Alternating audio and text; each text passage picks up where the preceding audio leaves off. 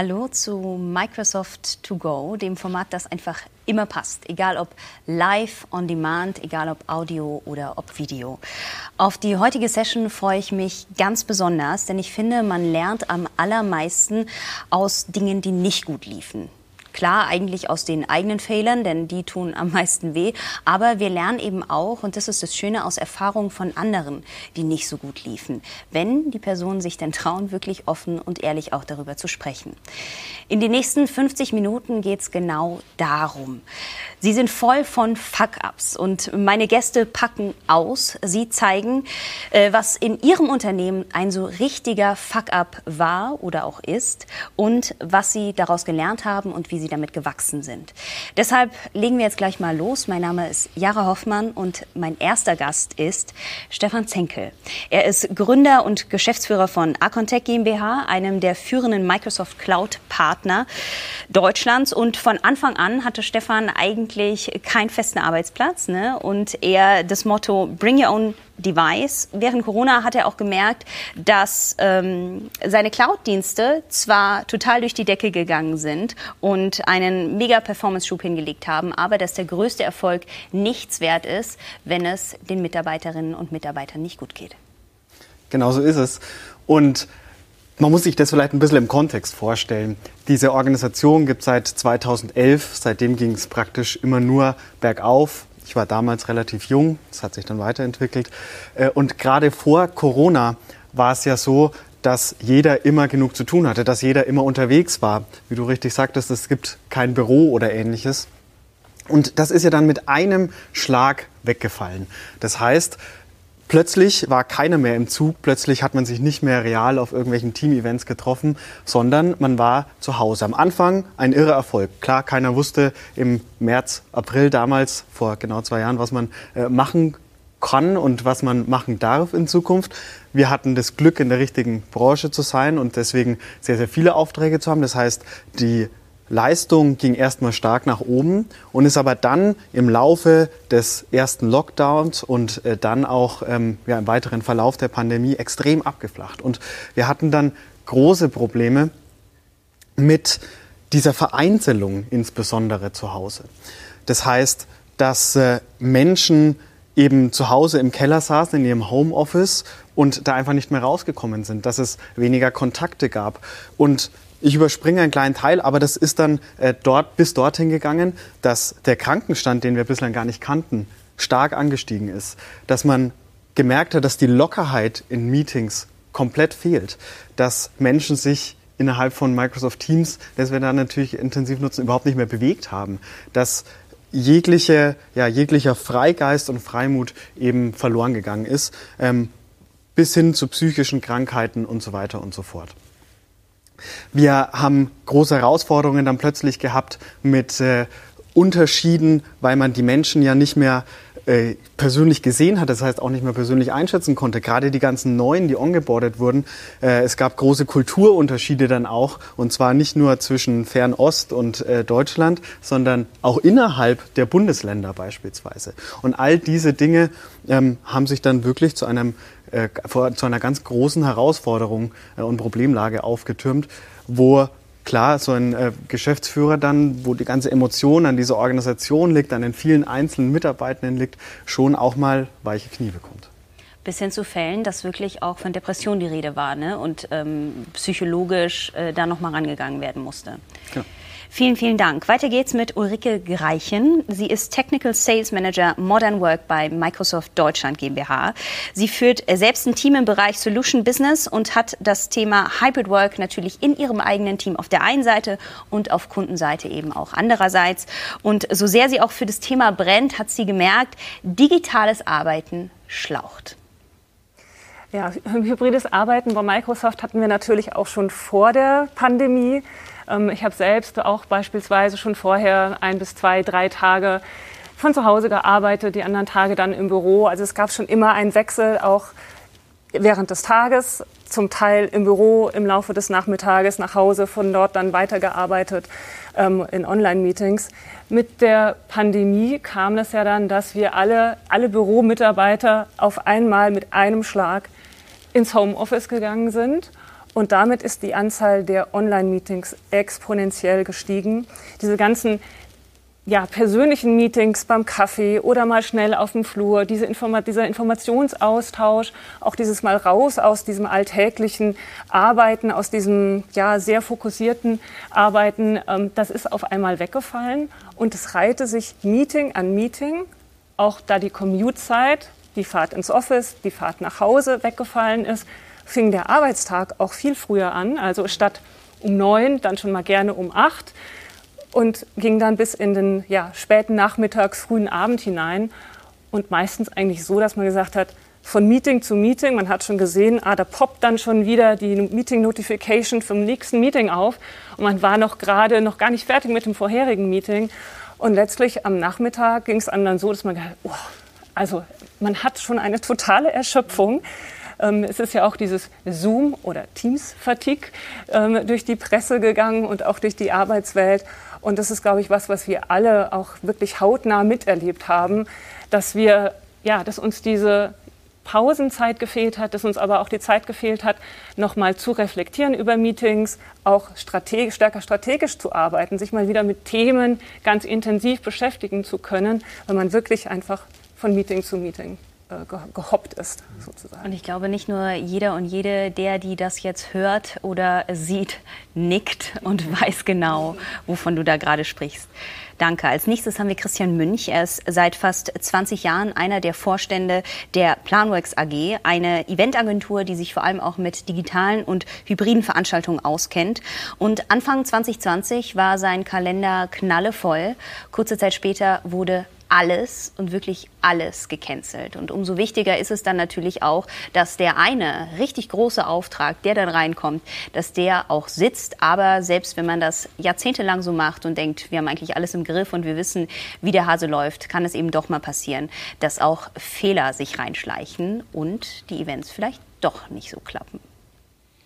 Das hast du sehr schön eingeleitet. Ähm, ich möchte eine Sache ergänzen. Wir haben uns ja Gott sei Dank schon 2016 für hybrides Arbeiten entschieden. Das heißt, im Gegensatz zu manch andere Eventagentur oder Agentur überhaupt mussten wir nicht erstmal das digitale Arbeiten lernen, sondern äh, mussten uns weniger mit uns beschäftigen, sondern konnten digitale Events auf die Straße bringen und dies, das Business neu lernen.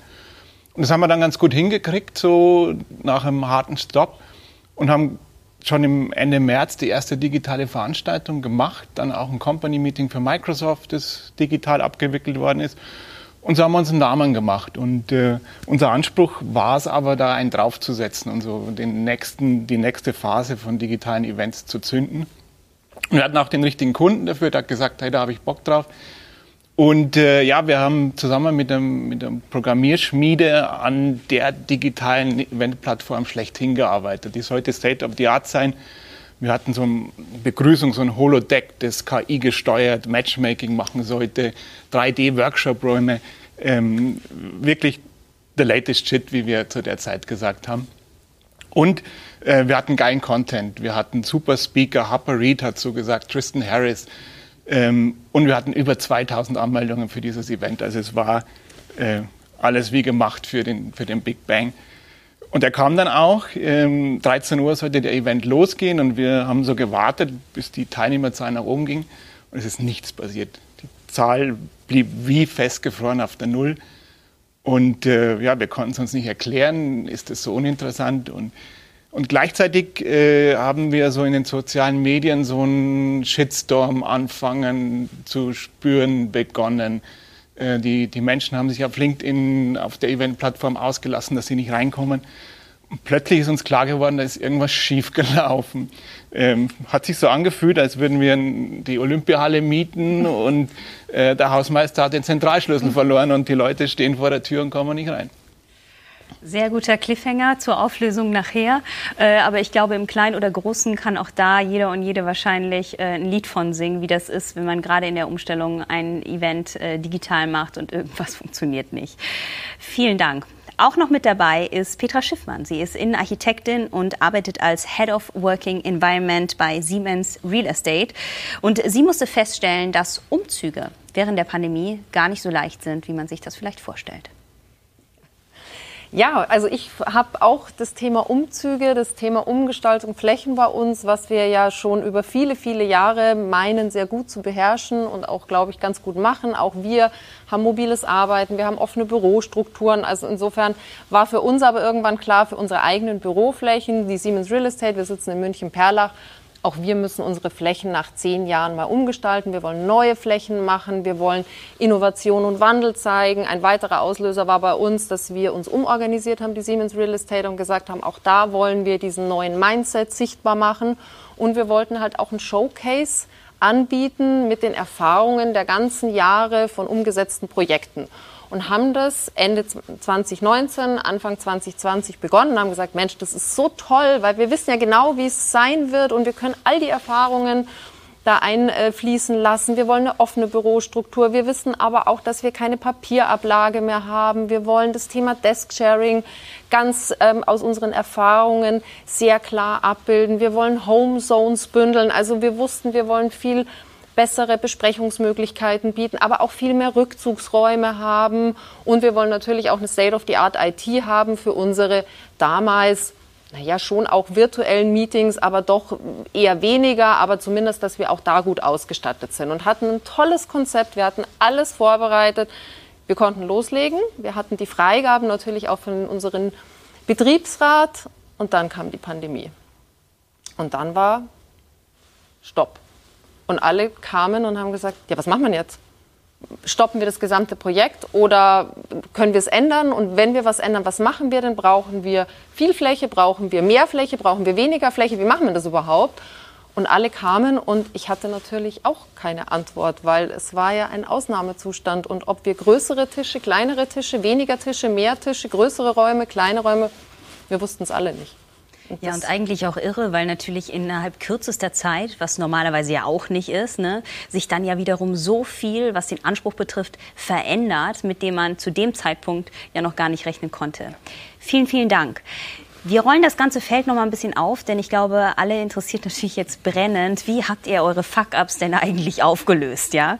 Stefan, wir fangen mal wieder bei dir an. Wir waren beim Thema Vereinzelung und wir wären dabei, dass das eben auch richtig psychische Folgen hatte, dass die Leute zu Hause alleine im Keller sitzen. Eigentlich zuerst ja ein Konzept, was super funktioniert, Bring Your Own Device, jeder ist autark und gleichzeitig aber einem dann doch irgendwie auf die Füße fällt. Wie hast du, wie habt ihr es geschafft, den Leuten wieder ähm, ich sag mal, eigene Lebensfreude und Motivation auch zu bringen, füreinander, aber auch für jeden Einzelnen selbst. Hm. Da muss man jetzt natürlich unterscheiden zwischen dem einen, dass es dass wir weiterhin einen Lockdown haben. Das heißt, dass wir irgendwie Menschen motivieren müssen, die trotzdem aber von zu Hause weiterarbeiten müssen. Und zum anderen, wo es dann langsam auch wieder Lockerungen gibt äh, und man doch vorsichtig auch wieder zusammen, vielleicht noch nicht Events, aber doch äh, kleinere Veranstaltungen machen kann. Uns hat sehr in die Karten gespielt, dass wir ja, dass unser dritter Mitarbeiter schon ein Diplompädagoge war, also kein klassisches IT-Unternehmen, sondern wir einen eigenen Ansatz entwickelt hatten und der auch heute noch äh, viel bei Kunden natürlich auch im Einsatz ist, der heißt Mensch-Technik-Organisation. Also dass wirklich der Mensch immer im Mittelpunkt steht. Und dann haben wir gesagt, naja, wäre doch sinnvoll, wenn man das dann auch mal auf uns selber anwendet ähm, haben wir äh, insbesondere und verstärkt dann nochmal gemacht, haben angefangen mit äh, heute auch selbstverständlich, damals noch nicht ganz so mit äh, virtuellen digitalen Events, virtueller Vatertag, Hai im Mai, äh, Johanneswendfeuer und so weiter und so fort. Und ähm, haben dadurch dann eben versucht, wieder ein bisschen Leben reinzubekommen. Das dann auch auf Kunden äh, ausgerollt haben aber gleichzeitig auch die Sensibilisierung unserer Mitarbeitenden äh, gestärkt. Das heißt, nicht nur die einzelnen Teammitglieder auch, sondern insbesondere auch wirklich die Teamleads ein Auge dafür zu bekommen, wann jemand vielleicht Hilfe braucht, äh, welche Anzeichen gibt es dafür, was kann man da alles machen. Da wurden dann Guidelines ausgearbeitet, das sind ja dann nicht alles Psychologen, sondern auch viele äh, ITler. Und da dann einfach ein ganz anderes Bewusstsein für geschaffen. Das hat schon viel geholfen und letztlich, darüber werden wir dann ja auch noch ein bisschen diskutieren, haben wir ein ganzes äh, Programm äh, entworfen. Das heißt äh, bei uns äh, der Clue for You, 100 for You, ähm, ist ein ganzes Set an Maßnahmen. Das heißt, zum einen kriegt man 100 äh, Stunden übers Jahr geschenkt, wo man Sport machen muss. Jeder darf und soll bis äh, Mitte des Jahres das deutsche Sportabzeichen machen. Deswegen äh, ja, müssen jetzt auch alle äh, stark trainieren und üben und äh, uns gegenseitig motivieren. Da gibt es auch jetzt eine zentrale App für natürlich in Teams integriert und so weiter und so fort. Äh, jeder hat ein Ausbildungspaket, äh, kein Ausbildungs-, sondern ein, äh, ein Ausrüstungspaket bekommen für 100 Euro und so weiter und so fort. Und all diese der kleinen Dinge äh, greifen jetzt ineinander und tatsächlich, ich persönlich habe noch nie so viel positives Feedback persönlich, aber auch äh, über Teams an Herzchen und Likes und so weiter bekommen, ähm, wie das jetzt einfach nach und nach zündet. Ähm, man merkt, es wird unbedingt gebraucht. Es ist ganz, ganz wichtig. Äh, das wird ja, eingefordert, kann man nicht sagen, aber es wird extrem gut angenommen. Und es war höchste Eisenbahn dafür. Wie muss man sich so einen virtuellen Vatertag vorstellen? Der virtuelle Vatertag äh, war tatsächlich so, dass ähm, wir äh, eine Bierprobe ganz klassisch hatten und äh, haben das natürlich vorher verschickt an mitarbeitende Partner. Es war so ein bisschen unser äh, ja, Try-and-Error-Event. Daraus haben wir dann viel gelernt. Danach gab es eine Produktpräsentation oder eine Einführung. Ähm, das eine der, oder wir haben zwei Highlight-Events dann daraus ausgemacht. Das eine war ein virtuelles Oktoberfest. Da konnte man dann wirklich auch die Teilnehmenden äh, per Teams eine, äh, eine Armbrust zum Beispiel abschießen oder durch ähm, virtuelle Welten gehen mit äh, einer VR-Brille und dann eben am, am Oktoberfest teilnehmen. Und das zweite war vor kurzem erst der äh, Clue for You, dass ähm, man zum Beispiel auch eine Karrierebahn über Teams steuern kann äh, und dann eben äh, sich gegenseitig äh, die ganzen Teilnehmenden ähm, äh, ja eben auch dann unter und überbieten können, so dass eben einfach eine Interaktion auch in diesen, Wel äh, in diesen Welten da ist, also ein echtes hybrides Arbeiten. Ist natürlich immer ein bisschen auf spielerische Art gemacht, aber man kann ja ganz viel dadurch zeigen, was ist alles mit bei uns jetzt Azure und Teams und so weiter möglich ähm, in der Produktion oder auch in vielen anderen Bereichen. Ich finde auch den äh, Sportansatz so schön, weil äh, man erstmal vielleicht jetzt denkt, oh, muss ich jetzt Sport machen? Ja, und gleichzeitig ist es aber etwas, was nicht nur jedem Einzelnen, jeder Einzelnen total gut tut äh, und einen persönlich wieder auch stärkt, sondern ja auch irgendwie dadurch so ein Teamgefühl noch mehr aufkommen lässt. Deswegen finde ich das einen richtig, richtig tollen Ansatz. Habt ihr dahingehend auch die Erfahrung gemacht, äh, durch dieses Umstellen und der Vereinzelung, die ja eigentlich überall auch stattgefunden hat, äh, dass ihr Maßnahmen eingeführt habt, die die Leute wieder so zusammen zusammengebracht haben? Aber ich glaube, also bei uns zumindest so, wir haben viele Sachen uns überlegt. Wir haben aber auch festgestellt, es ist ganz individuell. Also manche Menschen überfordert es, wenn wir jeden Tag hier so fünf Minuten Morning Coffee machen, die dann einfach sagen, nee, muss ich nicht haben. Und für andere ist es aber auch total wichtig, in der früh eine Viertelstunde oder fünf Minuten einfach mal sich auszutauschen und eben nicht über die Arbeit. Und das muss man, finde ich, als, als Führungskraft auch rausbekommen, was ist jetzt wirklich gewünscht, was wollen Sie und was ist irgendwie so ein Overload mhm. zu den ganzen anderen Meetings, die Sie tagsüber eh schon haben. Aber auch solche Sportsessions oder halt dieses Informelle, was ja wirklich sonst total zu kurz kommt, das haben schon alle sehr zu schätzen gewusst. Die, die Abstände sind halt individuell einzuhalten. Ja, also wir haben ja auch bei Microsoft einen Personal Trainer, der vor der Pandemie natürlich hier immer auch ins Büro gekommen ist und uns unterstützt hat im Fitnessraum. Ja, was haben wir dann gemacht? Wir haben diese Sessions dann online angeboten und das Ganze dann eben auch wirklich ganz regelmäßig immer zur Mittagszeit, halbe Stunde konnte sich jeder einwählen, wer wollte oder dann eben auch noch mal zum Abend.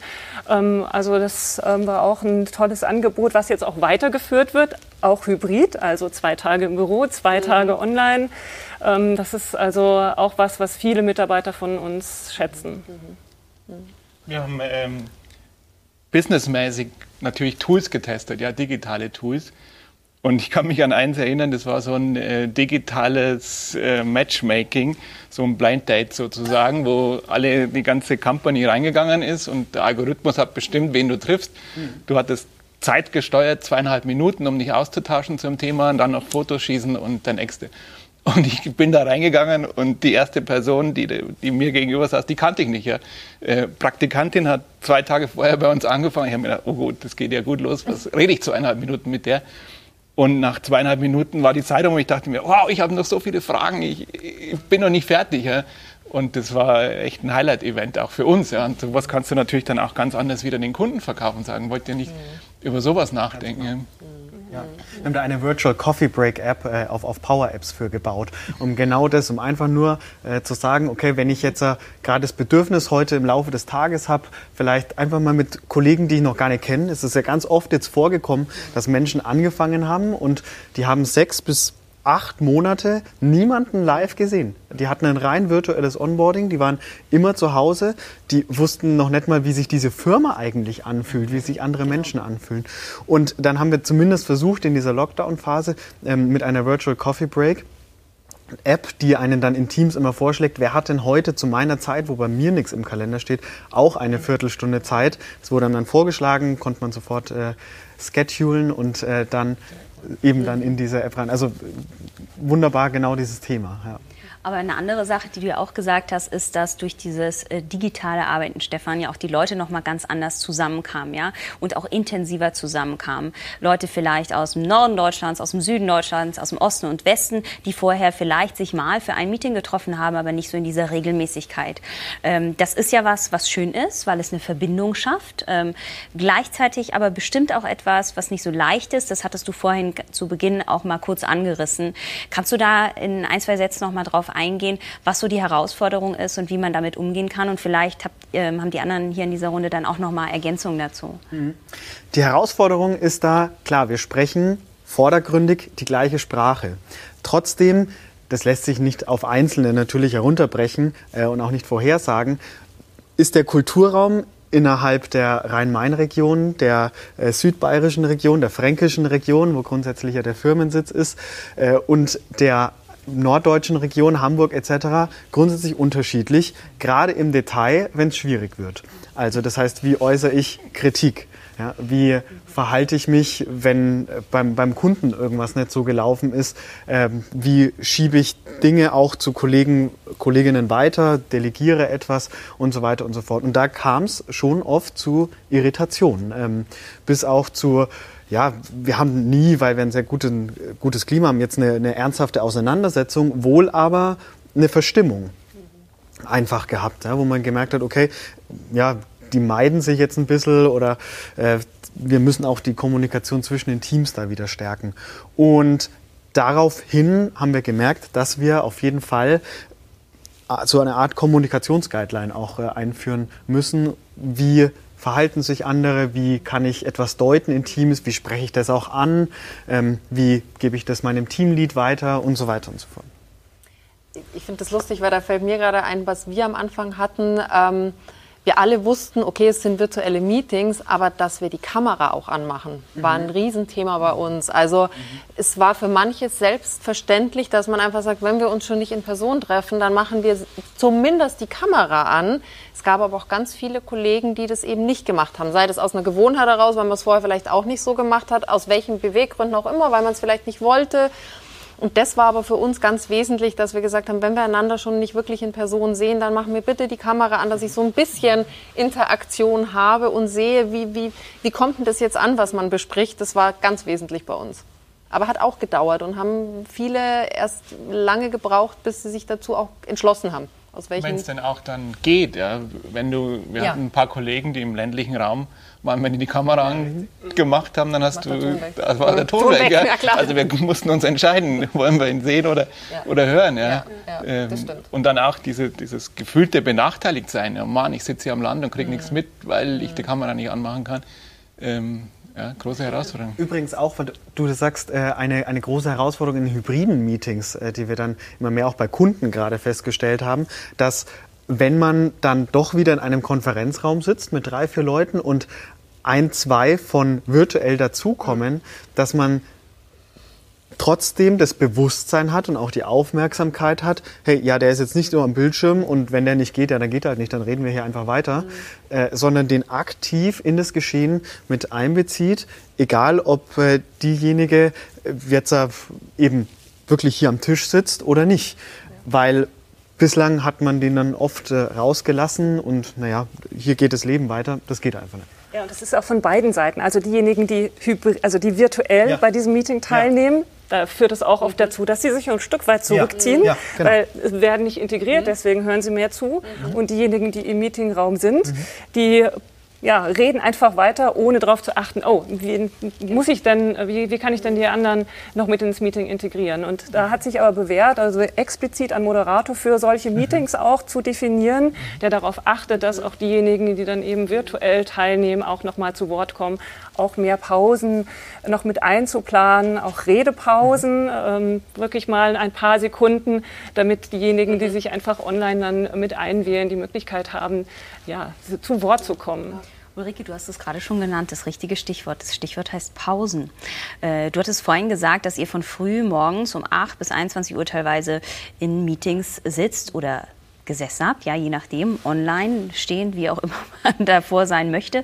Ähm, und dass keine Pausen einfach da waren. Und das ist natürlich eine Sache, das schlaucht. Und ich glaube, vielen ist das erstmal nicht so bewusst, weil es dann irgendwie eine Normalität wird.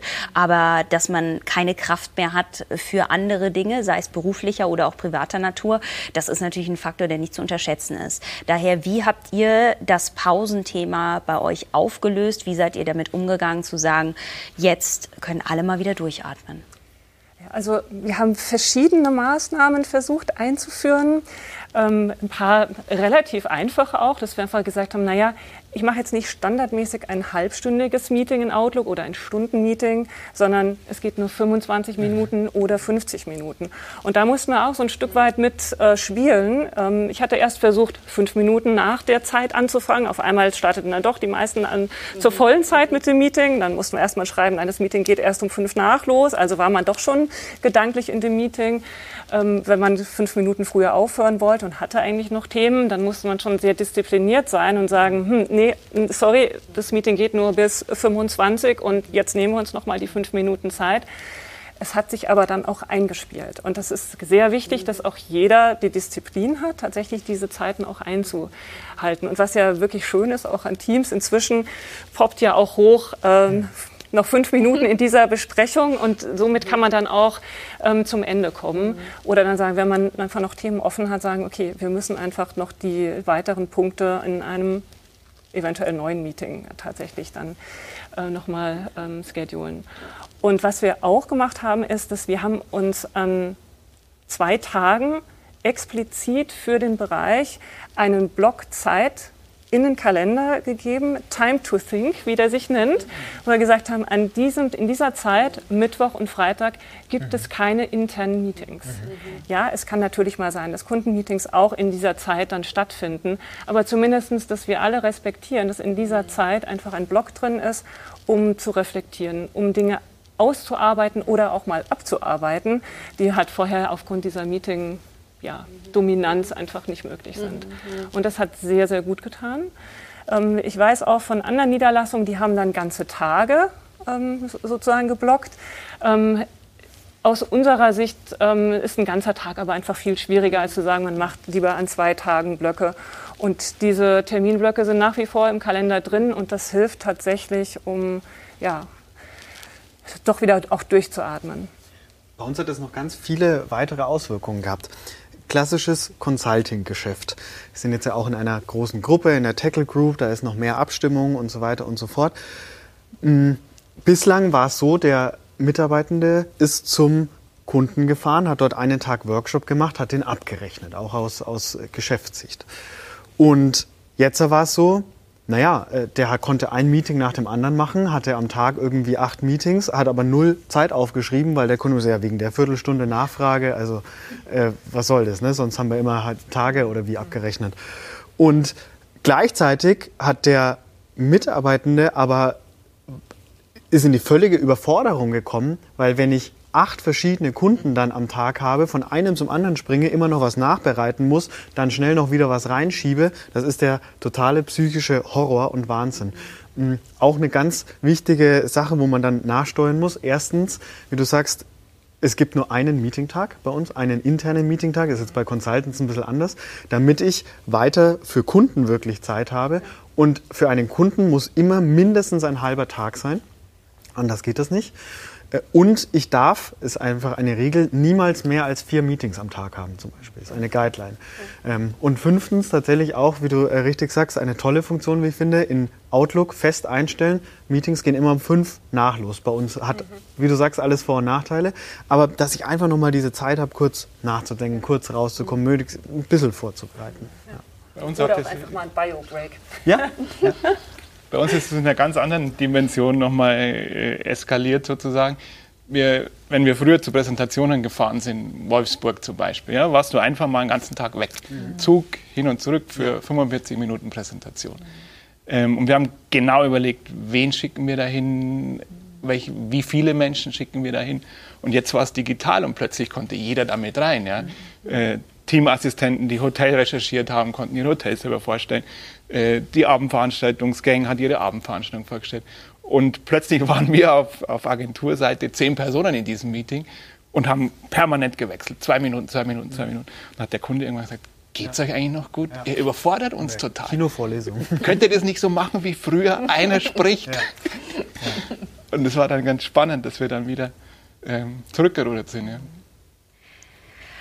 Ihr habt ja noch mehr gemacht. Ihr seid nicht nur da zurückgerudert und habt nochmal euer interne, eure interne Abstimmung äh, geändert, sondern ihr habt, um zurückzukommen auf dein Fuck-up, ja euch da nochmal richtig hingesetzt und da auch Backup-Varianten überlegt, wie ihr damit umgehen könnt, ne, wenn solche Situationen entstehen. Wie macht man das, wenn man eine Riesensache plant das Event soll toll werden, inhaltlich. Alles, was in eurer Macht und Hand liegt, quasi, habt ihr genau zu eurem besten Wissen und Gewissen umgesetzt. Und jetzt ist man aber natürlich in so einer hybriden Sache nicht alleine, sondern eben noch äh, Dienstleister mit drin, äh, wenn dann irgendwas nicht klappt. Ich stelle mir das so ein bisschen vor wie in einem Restaurant. Äh, du bist jetzt Kellner, ja, bringst das Essen an den Tisch, ist super schön, du hast deinen Job toll gemacht, hast ein Lächeln auf dem Gesicht und der Gast sagt dann aber so, Essen ist scheiße. Ist nicht dein Ding, du, also weil die Küche hat's versaut, aber du bist natürlich dafür verantwortlich, weil du das Gesicht raushältst. So. Ähm, wie geht man damit um? Ist nicht leicht, ja. Das mussten wir alle lernen, weil ähm, für uns ist ja nicht nur die Dimension Kellner die entscheidende, sondern wir sind ja mehr oder weniger das Restaurant, ja. Und in diesem Restaurant können wir ziemlich viel kontrollieren. Lichtstimmung, Hintergrundmusik, Lautstärke der Hintergrundmusik. Äh, wir können Salz und Pfeffer hinstellen für den, der gerne nachsalzt. Äh, schwierig wird es dann, wenn wir in die nächste Dimension gehen und loslassen müssen. Ja, Infrastruktur, technische Infrastruktur. Wir hatten ein Event, der war unsererseits perfekt organisiert. Da brennt irgendwo in, in Frankfurt, in der Nähe von Frankfurt, so ein Umschaltwerk ab. Ja. Ähm, das ganze, ganze Region Frankfurt ist einfach abgesoffen, technisch an diesem Tag. Wir haben aus Frankfurt gesendet. Ähm, kein Signal raus in die Welt. Ja. Und da musst du schon auch lernen, dich abzugrenzen und zu sagen, bis hierher geht meine Verantwortung und mehr kann ich, lieber Kunde, auch nicht mhm. übernehmen. Das äh, liegt dann irgendwann nicht mehr in unserer Macht. Ja. Und äh, das ist bei physischen Events einfacher, weil wir in einem Raum sind, den wir gut kontrollieren können ähm, und der Kunde dann auch selbst vielleicht mitbekommt, oh ja, wir haben hier einen Unfall auf der A9, da kommt gerade keiner durch. Das ist im, im, im, digitalen Raum wesentlich schwieriger. Aber kannst du ganz konkret von diesem Beispiel, weil das äh, war vorhin schon so, so schön äh, dargestellt, wie du es gesagt hast, kannst du ganz konkret sagen, wie ihr diese Situation aufgelöst habt? Weil es war ja ein massiv großes Event und ihr habt es ja nicht einfach nur verstreichen lassen. Nee, klar. Ähm, da kann ich nur sagen, äh, Teamwork makes the dream work. Wir haben wirklich alle mit angepackt. Äh, jeder, der irgendwie online war, hat sich in so eine Chatgruppe eingewählt. Wir haben den, den Teilnehmern eine E-Mail-Adresse gegeben, an die sie sich wenden konnten, um, um neu registriert zu werden und haben diese 2000 Teilnehmer alle manuell äh, nachregistriert. Es sind immer mehr Kollegen von, von mir geworden, die da mitgeholfen haben. Häkchen gesetzt hinter jeder E-Mail, die abgearbeitet waren. So haben wir die, ich glaube in 45 Minuten oder so, dann auch alle ongeboardet.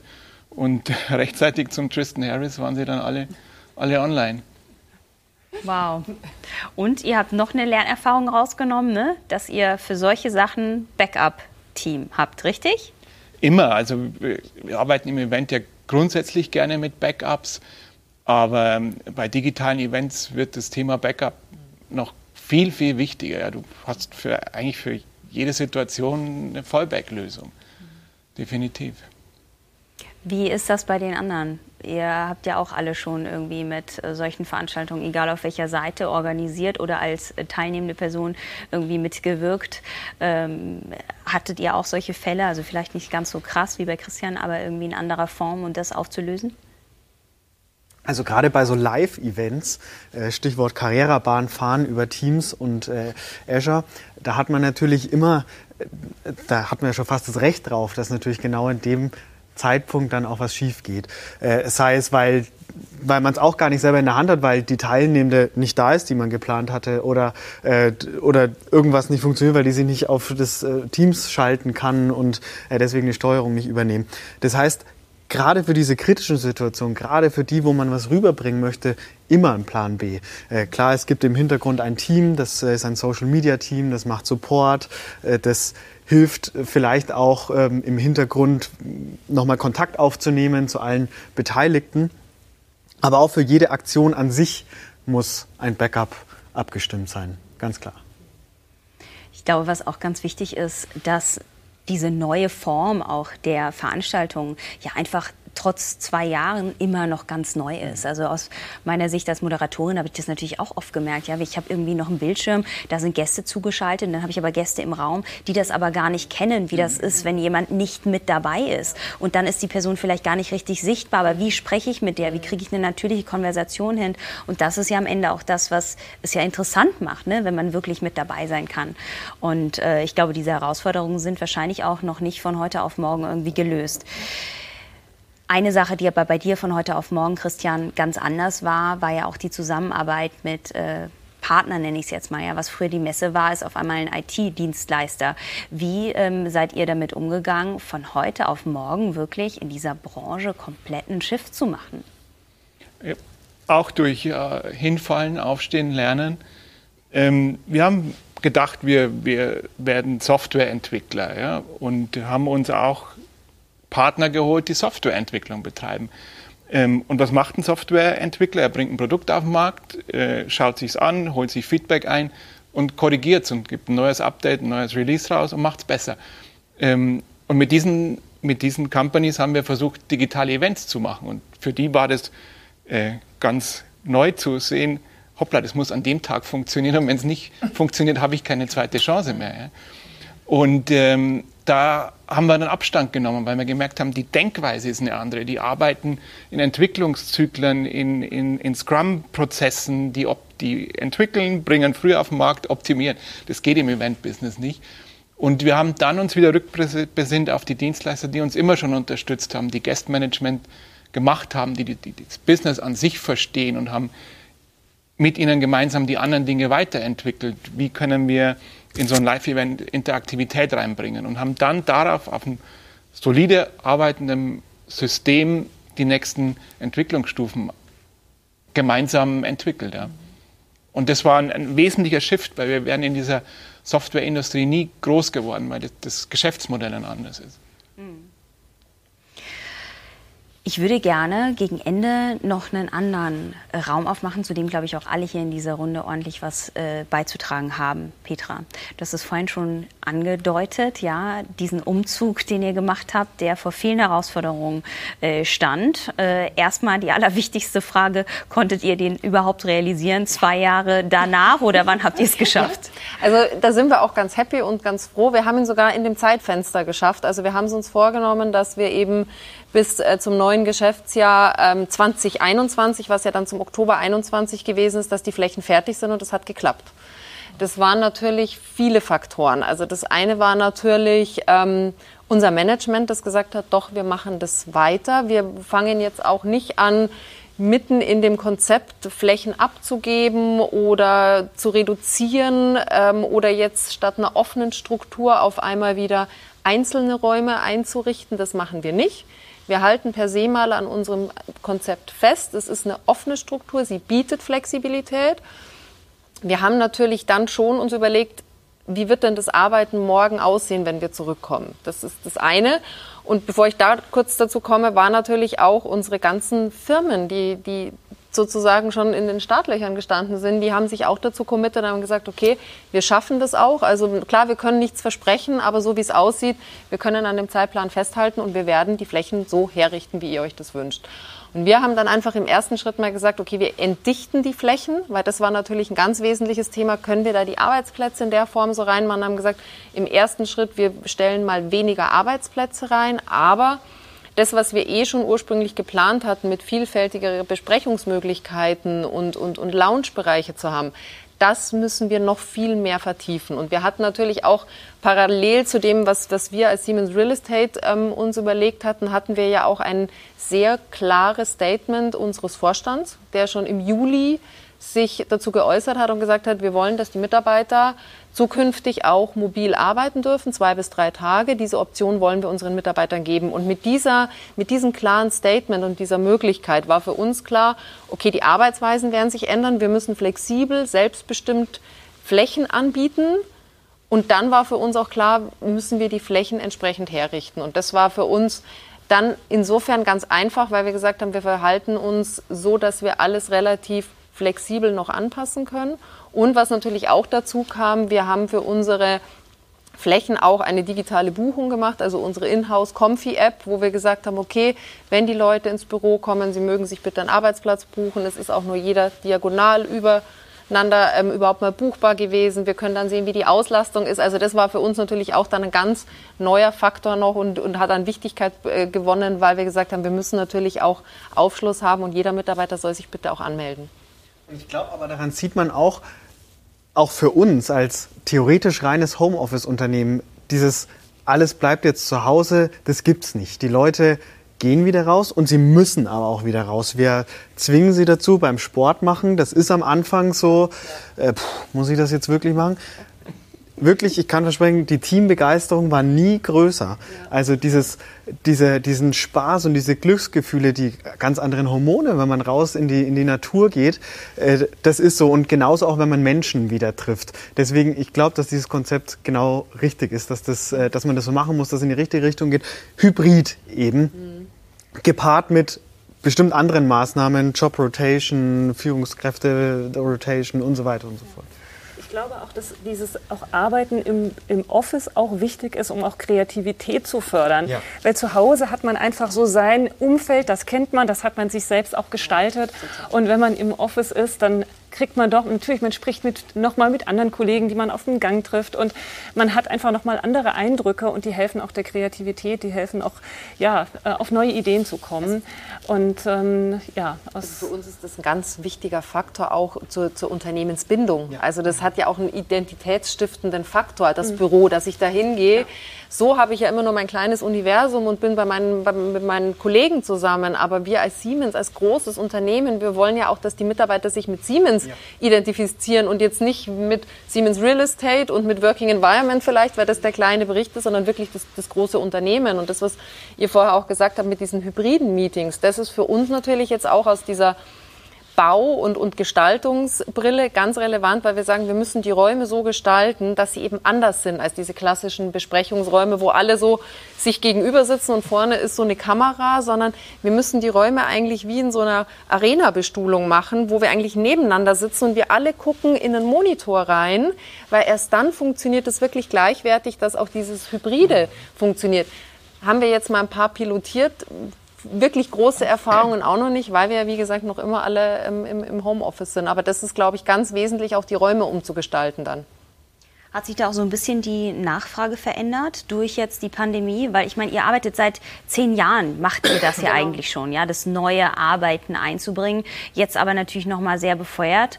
Und da kann ich mir schon vorstellen, ihr arbeitet ja auch international, dass sich da bestimmt noch mal etwas verschärft hat, dass man klarer weiß, wie wollen wir jetzt in die Zukunft gehen. Wir haben also viele, viele ähm, Skeptiker, die wir in den letzten 10, 15 Jahren hatten, die gesagt haben, also ich kann das mit dem mobilen Arbeiten nicht, da meine Mitarbeiter, da habe ich ja gar keine Kontrolle, das funktioniert ja dann gar nicht und dann surft er zu Hause nur im Internet und die Produktivität wird sinken. Das ist Gott sei Dank mit der Pandemie total verstummt. Aber was wir auch schon vorher immer gesagt haben, es ist nicht gut, fünf Tage die Woche im Office zu sein, weil das, glaube ich, nicht mehr zeitgemäß ist. Aber wir haben auch alle festgestellt, fünf Tage die Woche Homeoffice ist es auch nicht. Es ist die perfekte Mischung und jeder soll, deswegen ist es für uns so wichtig, selbst bestimmen, wie er es möchte. Und selbstbestimmt heißt für den einen fünf Tage die Woche im Büro und für den anderen ist das Homeoffice weiterhin schön, aber auch die Tätigkeiten werden sich verändern. Und die Skeptiker, die wir hatten, ähm, das brauchen wir jetzt nicht mehr diskutieren, weil das hat sich alles natürlich in Wohlgefallen, Gott sei Dank, aufgelöst und eher in deine Richtung gehend, dass wir schauen müssen, dass die Leute, wenn sie denn ähm, so viel zu Hause sind, dass sie wirklich, also vorher hat jeder von der Work-Life-Integration gesprochen, jetzt spricht man von der Work-Life-Separation, also dass man auch für sich selber wieder eine Grenze zieht und sagt, jetzt ist Schluss auch im Homeoffice. Das ist ganz wesentlich und die Mitarbeiter nutzen es nicht aus, dieses Vertrauen, das man ihnen schenkt, ganz im Gegenteil. Ja. Das ist übrigens auch bei der Arcontex so, äh, die als reine Homeoffice-Company. Wir haben tatsächlich bis heute weiterhin offiziell, auch mit äh, mehreren hundert Leuten in der, in der Gruppe, keine, äh, kein offizielles Office.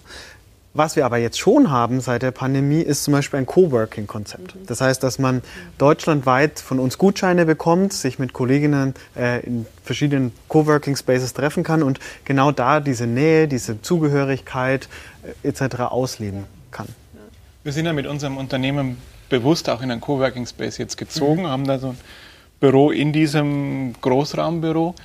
Und das macht die Dimension nochmal einen Ticken weiter auf, finde ich, weil das ist auch ein sehr innovativer Space. Da läuft plötzlich jemand mit einer HoloLens an dir vorbei und du denkst, was macht der da? Und der andere probiert was mit Apps aus und, und du fragst natürlich nach und das inspiriert wieder dein Business und du denkst virtuelle Events ganz anders und äh, ja, das finde ich sehr bereichernd, wenn dann auch noch ein externer Input dazukommt sozusagen. Ja.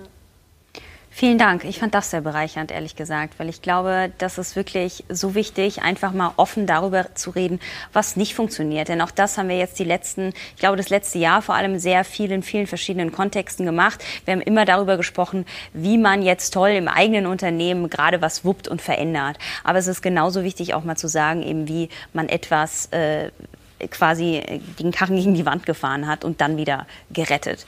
Ähm, deswegen vielen Dank, viele Learnings, glaube ich, in dieser Runde. Deswegen haben wir einmal nochmal zusammengefasst hier unsere Key Takeaways. Das Sportabzeichen im eigenen Unternehmen kann eine tolle Methode sein, MitarbeiterInnen zu bewegen. Neues einfach ausprobieren. Sehr gutes Takeaway. Die zweite, eigene Power-Apps können ganz kurzfristig und individuell interne Herausforderungen lösen und sogar zum Produkt werden. Dann noch einen, Gesicht zeigen schafft Nähe. Auch bei hybriden Meetings sollte physikalische Teilnehmer mit ihrem Device und Kamera teilnehmen. Und der letzte Punkt, Geschäftsmodelle sind nicht unbedingt in die hybride Welt übertragbar. Daher sollten die Feedback-Zyklen kürzer sein. Ganz, ganz lieben Dank an alle, die jetzt hier dabei waren, ob im Raum, ob live, ob on demand, ob Audio, ob Video. Das ist ja das Schöne an Microsoft To Go. Es geht alles. Ich hoffe, jede und jeder erzählt noch lange von dieser Session. Ich werde es auf jeden Fall tun, ähm, von diesen ganzen Erfahrungen, die hier heute ausgepackt wurden. Wir sehen oder hören uns dann beim nächsten Microsoft To Go Event. Tschüss und bis zum nächsten Mal.